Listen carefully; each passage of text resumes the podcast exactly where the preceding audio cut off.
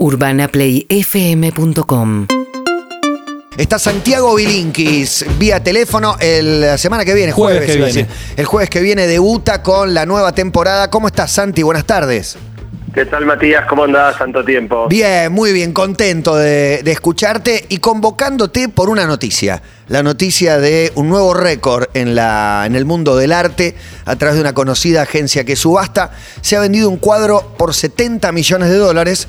El detalle es que el cuadro es virtual. O sea, no existe. Bueno, vos sabés que eh, esto, esto, la razón por la que yo creo que es tan importante y tan revolucionario es que Si abre una equipo- nueva puerta, una nueva puerta que, que incluso puede estar disponible a muchos de los que nos están escuchando hoy que sean artistas. El gran lío de, los- de las cosas digitales no es que no existan, es que se pueden copiar indefinidamente y el original no es distinguible de la copia. O sea, si nosotros nos sacamos una selfie y yo te la mando, yo no dejo de tener la selfie porque te la mandé, y la tuya no es que es una copia, no, es otro original. Claro. Entonces, si uno hace arte digital, eh, cualquier cosa que haga, si se lo dan, lo puede copiar 800 veces y todos son originales, el arte digital no tiene sentido. La primera cosa que hizo eh, Bitcoin, digamos, eh, Satoshi Nakamoto, el famoso inventor de Bitcoin, fue con esta historia del blockchain, poder hacer que si yo te doy eh, un Bitcoin, yo deje de tenerlo en el momento que te lo doy. O sea que ahí ya cambia un poco la cosa. Sería como si cuando yo te doy la selfie, bueno, listo, ahora la tenés vos, pero yo ya no la tengo más. Pero seguía siendo cierto en el caso de un Bitcoin que cualquier Bitcoin es igual a otro Bitcoin. Si vos tenés uno, yo tengo uno, lo cambiamos, es lo mismo. Claro. Lo que se inventó ahora es la posibilidad, una tecnología nueva que se llama NFT, un tipo de una, pero que también se aplica sobre, el blockchain, para poder volver únicos los objetos digitales. Pero no solo imposibles de copiar, sino que si se copian, vos sabés cuál es el original, solo hay un original, y todos los demás son copias. Las copias son idénticas, porque lo digital es así, ¿no? O sea, no es que, que se ve distinto. Pero en el fondo es lo mismo que si yo contrato a un pintor que es un genio, se para delante de la Mona Lisa y pinta un cuadro que está igualito. Sí, está bien, pero no es la Mona Lisa. La Mona Lisa es la Mona Lisa porque la pintó Da Vinci. Pero, pero es Santi, un poco así. Santi, acá Clemente, ¿cómo estás, Hay che? un delay. ¿Qué decís, Clemente? ¿Cómo andás? Bien, bien, bien. Eh, a, a partir de esto que estás diciendo, perdona que te interrumpa, pero ¿qué es lo que determina el valor de la obra? Porque... eh, Bueno, en el arte determinar el valor siempre es. Pero tenés una historia. La diferencia acá es que es que hay un original con un certificado de original y, y todas las copias que se pueden hacer igual no lo tienen, no y, sé. y que esta es la primera, además, porque digo, en el arte tenés una historia. Vos sabés que un Picasso es un Picasso. Acá es esto que vimos nosotros y que no lo supimos decodificar del todo. claro, claro. Mira, este artista, Beeple, es un ar- artista dentro del mundo digital muy conocido, aunque el precio tomó por sorpresa a todo el mundo, ¿no? O sea, la subasta arrancó con un valor muy bajo y terminó llegando a un valor exorbitante que es lo que le dio tanta visibilidad. Eh, pero fíjate que hubo otra noticia esta semana que pasó un poco más desapercibida y también es muy interesante, que es que el fundador de Twitter, Jack Dorsey, vendió el primer tweet. ¿Lo El vendió o lo puso a la venta? ¿Ya lo vendió? Lo puso a la venta, se está subastando en este momento, pero ya hay una oferta que es 2.3 millones de dólares. Y, y- Por Santiago, un Pero pará, pero co- ¿qué ¿cómo? implica? Claro. Claro, si-. Me meto en la cuenta, lo veo y le hago una captura. Claro, y después ¿Qué? lo borra. Hay, un- hay también un certificado de autenticidad. ex- exactamente, el primer tweet fue- lo hizo Jack Dorsey y él te lo vende y solo va a haber uno que sea el original. Después si vos querés hacer una captura de pantalla, de nuevo, es como sacarle una foto a la Gioconda. Pero ahí se me... Eh, com- o- hola, Santi Emi. ¿Qué Se- haces, Emi? ¿Cómo andás? Bien, se me complica, no sé si a mis compañeros, pero a mí me- se me complica pensar cuál es el inicio de, o sea, un tuit no es tangible, o sea, cu- ¿cuál es el original? Esta Es- hora tampoco es tangible. Claro, eso se me complica, pero en un tuit, o sea, ¿qué tiene de original tener el original? Mira, eh, vos sabés que hay mucha gente que es coleccionista, ¿no? O sea, y antes coleccionábamos objetos físicos, estaba que colecciona estampillas, yo colecciono monedas y billetes, otros, no sé, viromes, llaveros, cada uno colecciona lo que le gusta. Imagínate, por ejemplo, alguien que quiera ser coleccionista de las principales cosas ocurridas en Internet. O sea, que en algún momento puedas visitar un museo donde puedas ver, o sea, ver el primer tweet, si Twitter llegó a hacer lo que llegó a hacer, o ver, no sé, la, la la primera pantalla de Facebook o ciertas cosas que marcaron hitos muy importantes en la historia de Internet. Yo creo que alguna vez eso va a estar en un museo. Claro. Yo sigo sin entenderlo igual. No, Eh, ¿sabes qué pienso yo? Yo Es- pago el tweet y qué pasa. Es un ejemplo que, que no sucede, ¿no? Pero el primer video de YouTube, recuerdo esa imagen en el zoológico de uno de los creadores. Digo, para mí el valor estaría si tengo el video del, del tipo Claro, en el celular o del casetito. cassette. Exacto, no del video publicado en YouTube. Pero claro, el que compre el tweet, el que compre ese tweet. ¿Qué es lo que tiene? ¿qué- qué- qué le- ¿Dónde está el dividendo? ¿Cómo, cómo, cómo, eh, ¿Cuál es su o- activo, ¿Cómo digamos? obtiene el tweet? E- Ese tweet probablemente lo, lo esté comprando un coleccionista. De la misma manera que, no sé, de repente tenés un, un- un traje que lo usó Elvis en su último recital y por ahí vale también un paro de euros, y pero es un traje, es un cacho de tela. Pero el- pero el traje lo toco. Elvis.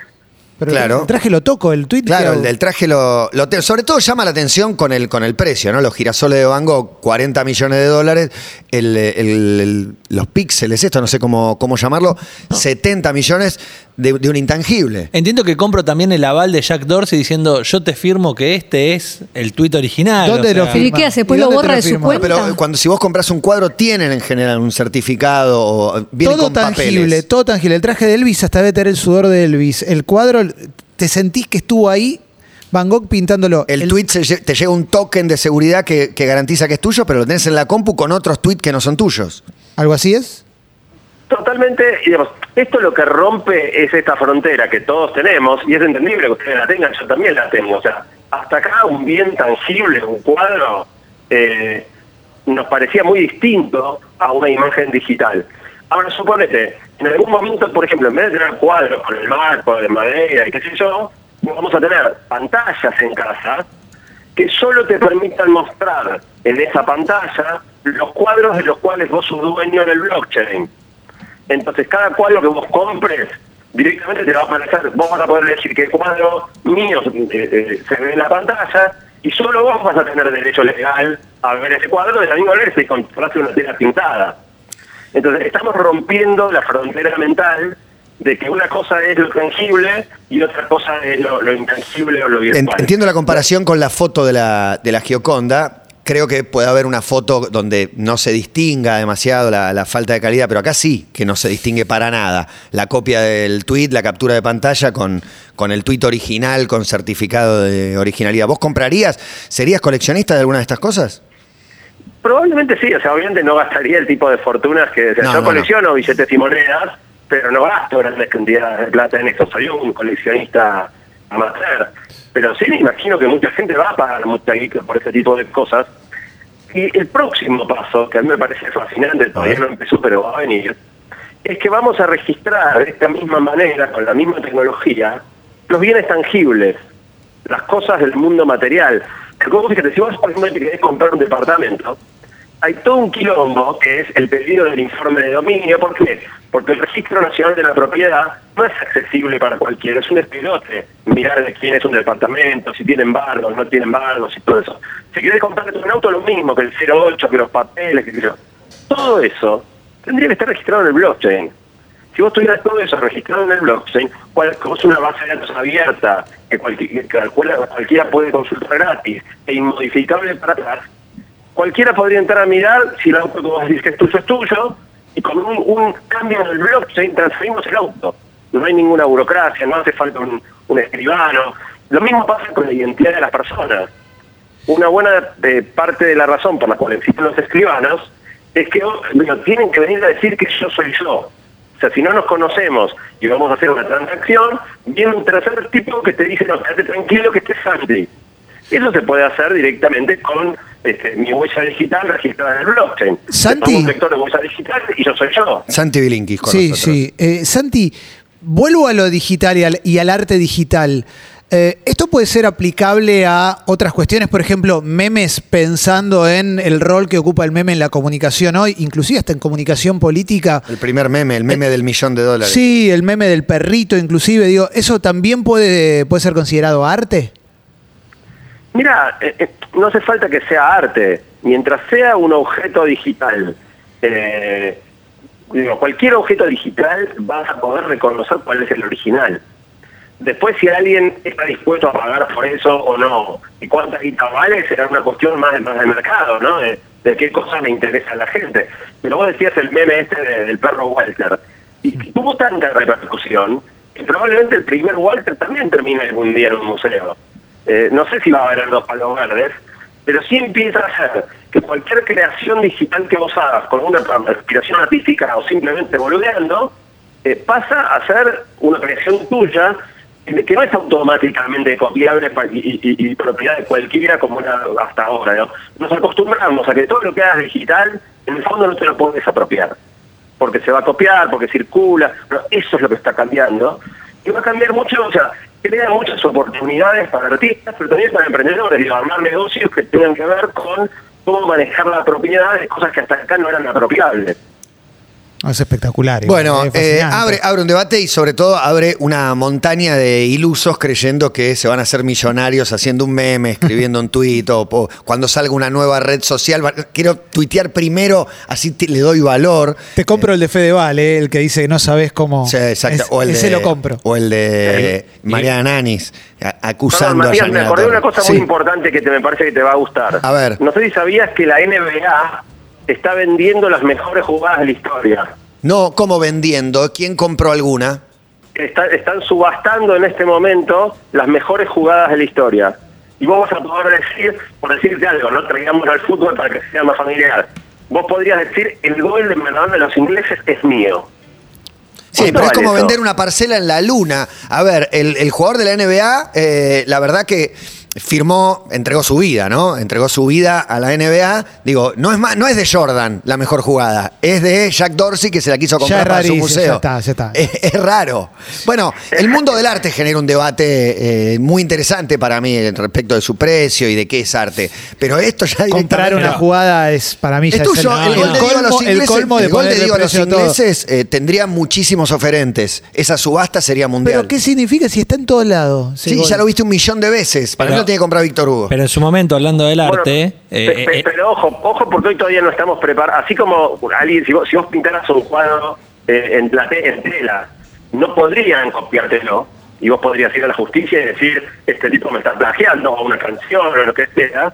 En algún momento vamos a poder hacer también que el gol de Maradona de los ingleses no se pueda reproducir sin la Bueno. autorización de su dueño. Ahí tengo. Ahí, Su dueño es Maradona. No, disculpame. pero ahí me parece que eh, lo, lo que por un lado lo podemos ver como que es una revolución, también es un eh, problemón por delante que es Internet es de todos.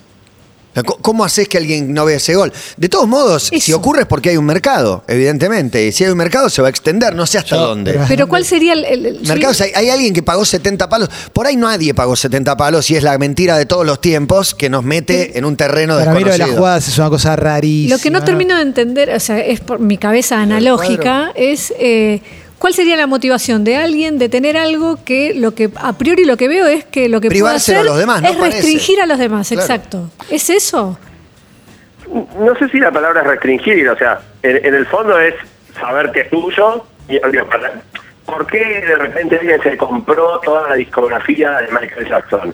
Y Sí, o Michael Jackson compró Michael toda la- van a seguir escuchando Sí. y ese tipo va a hacer un negocio con explotando los, los derechos de esas canciones, algo parecido a lo que pasó con los Beatles. Sí. Sí, sí, de hecho ahora Dylan vendió su catálogo, eh, Shakira vendió su catálogo y es obviamente para los nuevos negocios de, de las reproducciones por streaming. Yo con el mundo del arte, Santi, y a ustedes también digo, recuerden el arte callejero, que en algún momento también fuimos Banksy. bastante ilusos Yo con lo una- efímero del una arte callejero. de Banksy y, y terminó vendiendo y un cómo se cotizaban las obras en, en el arte de la calle. Por eso digo, no, no creo que el arte digital no pueda tener algo de. No, pues yo por eso no lo pregunté a meme, ¿eh? subestimar. No lo entendemos, hacemos cargo no lo entendemos, no lo subestimamos. No, yo no entendía la- no entiendo la calidad de esta obra particularmente, por eso preguntaba lo del meme, porque para mí el meme es una forma de arte actual, estoy seguro. Y es de más eso. arte que esa obra, que yo Totalmente. francamente está bien. eh, obviamente es, es todo apreciación, pero la verdad que juntó píxeles, ni siquiera tiene un sentido colectivo esa, esa reunión de píxeles que valió 70 palos verdes. Para mí, por lo menos,